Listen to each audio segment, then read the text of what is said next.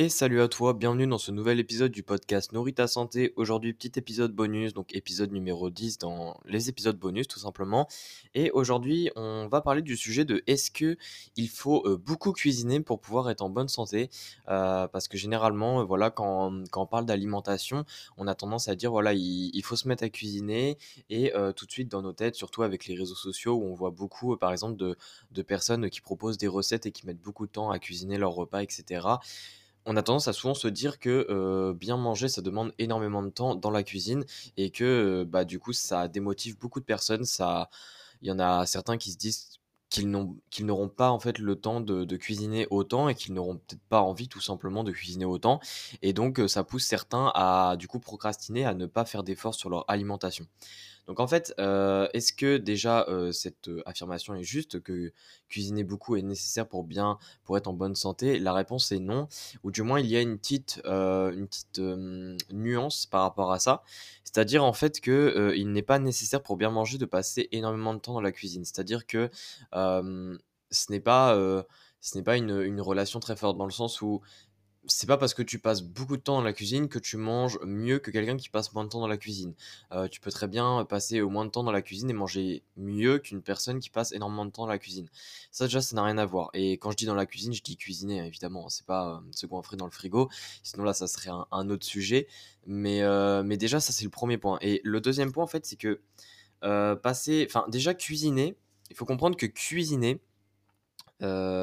il y a plusieurs termes à ça, il y a plusieurs définitions au mot cuisine, hein, heu, chacun a sa propre un petit peu définition parce qu'il y en a certains, heu, la cuisine, c'est vraiment pour s'alimenter, heu, vraiment pour entre guillemets, «la question de survie» et il y en a d'autres, c'est cuisiner pour, l'intérêt, personnel, pour, tout simplement une occupation qui leur fait plaisir. Donc, déjà, il faut savoir qu'il y a plusieurs définitions possibles de la cuisine. Ensuite, il y a un autre point, c'est que la beaucoup cuisiner, c'est quelque chose du coup qui qui n'est pas accessible pour tout le monde, mais ça, c'est pas un problème parce que encore une fois en nutrition, ce qu'on cherche, c'est pas ne chercher la perfection, c'est, chercher un quelque chose qui est suffisamment bénéfique pour nous, pour atteindre nos objectifs, tout en étant, heu, accordé, tout en étant accessible par rapport à notre style de vie. Donc si, heu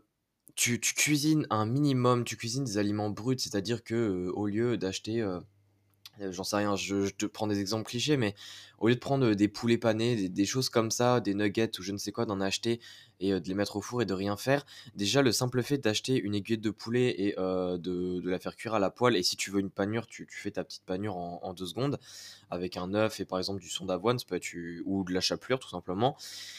Heu, en soi, c'est beaucoup mieux et même si c'est quelque chose qui ne prend pas forcément beaucoup de temps, hein, cuire une escalope, heu, à la poêle, heu, ça ne demande pas énormément de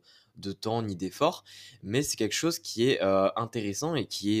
bah, qui va te permettre, en fait, de bien manger et pourtant ça prend pas beaucoup de temps. Donc, encore une fois, le temps n'est pas un facteur qui fait que tu vas bien manger dans la cuisine.